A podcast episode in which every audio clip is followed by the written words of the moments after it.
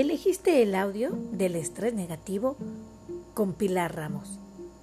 Disfruta, escucha y aprende. Estás en cuarentemas.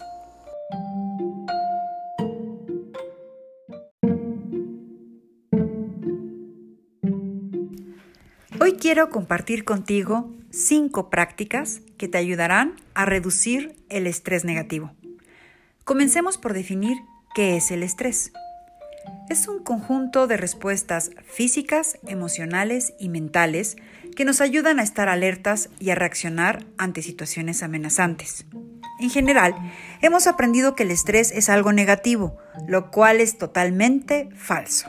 Existe el estrés positivo que es el estado que nos ayuda a enfrentar situaciones desafiantes y poder sentir competencia, confianza, motivación, entusiasmo y bienestar.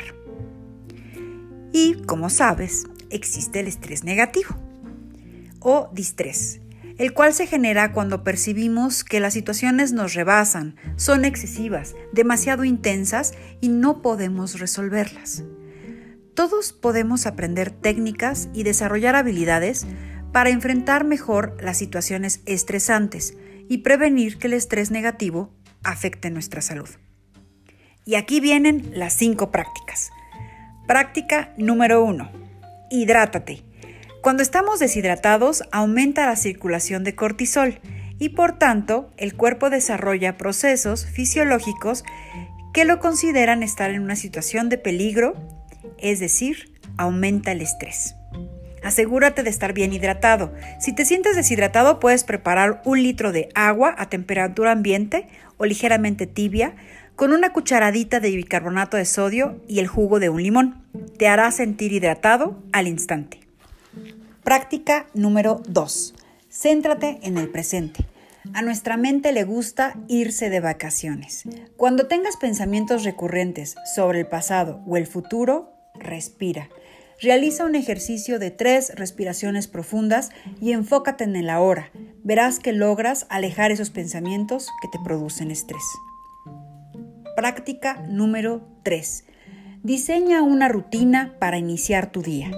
Contar con una rutina que te ponga de buen humor nos ayuda a sentirnos más preparados para enfrentar el día.